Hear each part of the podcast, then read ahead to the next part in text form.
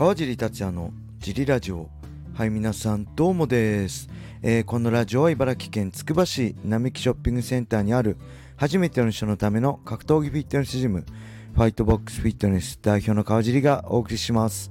はいというわけで今日もよろしくお願いします。一人で収録してます。えー、っと昨日はですねえー、何やったかな？パスポートをね更新しに行きました。えー、確か10年用のパスポートで作ったのが UAC と契約した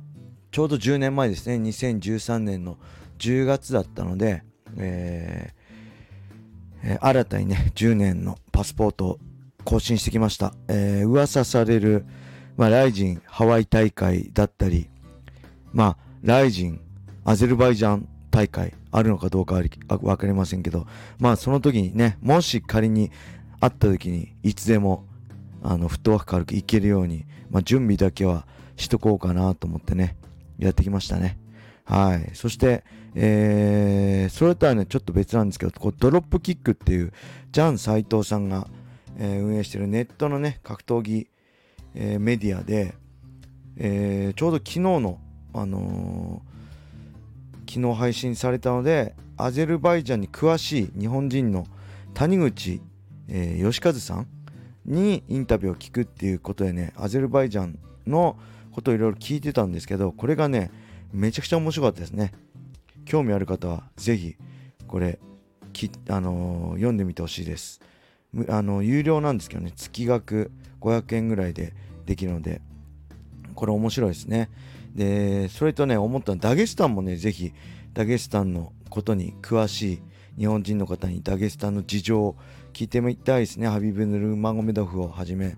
えー、ね、強い選手いっぱいいるのでその強さの秘密だったりをね聞いてみたいなと思いました。はい。そして他にはね何あったかな、えー、ドコモショップ行きましたね。ドコモショップで、え、奥さんが携帯機種変したいっていうのでちょっといろいろ聞いてきて、えー、なんか7月から新しくなったんですよね、えー、イルモエクシモみたいなのができて、えー、で僕は今アハモなんですけどえっ、とねエクシモってのの無制限にしようかなと思ってて、えー、いろいろ割り引かれるとねまあ、えー、ギガ使い放題無制限で5000円ぐらいなんですよ。で今アハモ使ってて25ギガで、えー、いくらぐらいだろう？3000円ぐらい？でそこからアハも大盛りにするとね100ギガまで使えてだいたい同じ5000円弱ぐらいなんですよね。でアハモは5分間無料もついててどっちがいいのかなってちょっと迷ってますね。100, 100ギガ以上使うんだったらエクシマの方があのー、いいと思うんですけど100ギガも使うかなと思って家に Wi-Fi もあるしねそんな使わないと思うしまあ今のままでアハも大盛りで使えばいいのかなってちょっと思いましたね。はい。あの、テザリングとかでね、結構やろうかな。今まであんまり使わないように気をつけてても毎月、まあ、23ギガぐらい使ってたので、えー、まあ、自由に使ったらもうちょい行くのかなと思って、テザリングとかでね、えー、iPad とか使えたら便利かなと思って考えてます。それで、えー、前も言ったかと思うんですけど iPad がね MacBook Air をちょっと買おうと思ってて悩んでたんですけど iPad はね、えー、まあ、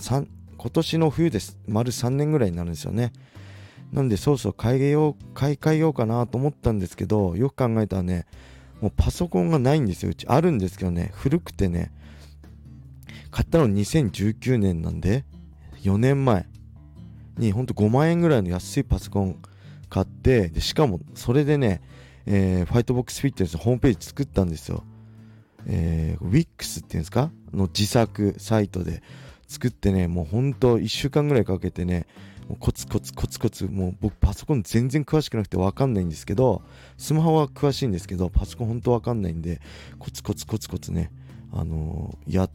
てでもそれ以来あんま使ってなかったんですけどさすがにいろいろホームページとかねやったり、まあ、文字打つのはやっぱりキーボードが速いのでスマホよりも。ちょっとね MacBook Air を買おうかなと思いつつ来週ですか？Amazon がプライムセールやるプライムセールやるのでそこでちょっと安くなったら MacBook Air 買ってやろうかなと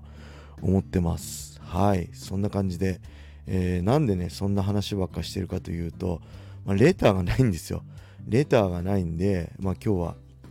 フリートークだけでいきましょう、えー、他はね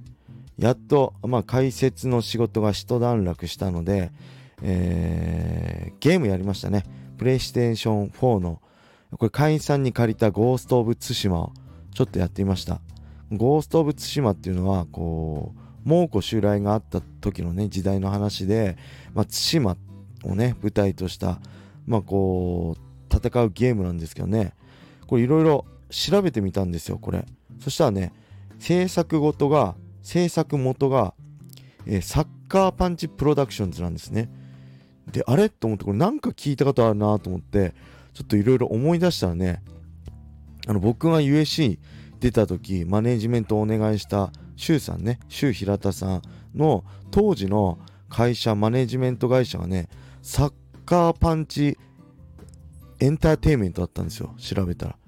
これなんか関係あんのかなって、まあどうでもいい話なんですけど、ちょうどレターがないんで、まあ、ちょうどいいなと思って、これ、ゴースト・オブ・ツシマを作ったサッカーパンチプロダクションズと、シュウさんの、まあ、今は違うんですけどね、もう会社変わったんですけど、当時のシュウさんのマネジメント会社のサッカーパンチエンターテインメント、なんかつながりあんのかなってちょっと思いましたね。はい。で、そのゴースト・オブ・ツシマはね、ちょっとやったんですけどね、難しいですね。あの、モンゴル帝国のがね、のモンゴル人が野営しているとこでね、こう、そこ倒しに行くんですけど、モンゴル人たくさんいるところ、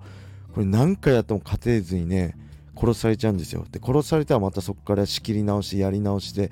永遠と20回ぐらいやっても勝てなくて、まずね、弓矢がうまく使えないんで、もうね、ちょっと心折れかけてますね。これどうすればいいのかちょっと誰か教えてください。はい。そんな感じで、あとは何かあったかな？あとはね、あれですね、えー、UNEXT でドラマも見始めました。これ、ツイッターでね、えー、マックさん、ね、元アウトサイダーのチャンピオンのマック大輔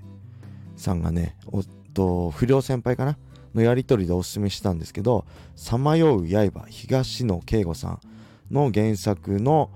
ドラマにしたワウワウでやってた、えー、竹野内豊さんが主人公のね竹野内豊さんの一人娘の、えー、16歳の女の子がね死体で発見されるんですよね。その犯人がね、えー、17歳とか10代の子なんですよ。でそれもまあいろいろこうひどいことしてて、まあ、そのね少年犯罪の被害者のねこう苦しさだったり多分そういうのをやるドラマだと思うんですけどまだねえー、2話目の途中までしか読んでないんです。あよ見てないんですけどドラマ。いやこれはやっぱりね娘を持つ親としては父親としてはもういたたまれないですね、うん、まだそんな見てないですけどまあ僕も娘がもしそんなことになったら同じことするんじゃないかなって思いました。はい。是非興味あれば、えー、娘を持つお父さんたち一度見てみるのまあ心痛くなりますけどね。いいんじゃないでしょうか。はい。他には何かあったかな？あ、えっ、ー、と、前ね、進撃の巨人読んだ。ね、大人買いして読んだっていうのは言ったと思うんですけど、実はね、その時、セイントセイヤもね、えー、買ってね、今読んでますね。えー、セイントセイ、これ小学校の頃、僕、大人気で、ほんと小学校低学年の頃かな、えー、このクロスとかもね、おもちゃ屋で買ってもらったり、ただゴールドクロスは買えなくてね、当時、何だったんだろう、応募して当たった人だけもらえたのかな、確かゴールドクラス欲しかったんですけど、買えなかったんですよね。はい。で、それで結局、セイントセイヤってどうなったのか分かんなくて、それが知りたくて買ったんですけど、あのね、僕が知ってるのはこうギリシャ神話のアテナ、アテナ編だったんですけどね、その後にね、海王の海のポセイドン編だったりね、冥王、あれですね、死んだ人が行く、あの世の世界の冥王ハーデス戦とかがあってね、これ全然知りませんでした。僕多分、ジャンプとかじゃなくてアニメでしか当時見てなかったので、そんなことが、そんな、あの、ものがあること自体知らずに結構衝撃でしたね。はい、今読んでます。他にもね、まあ、キャプテン翼も最後どうなったか知らないし、まあ、筋肉マンの多い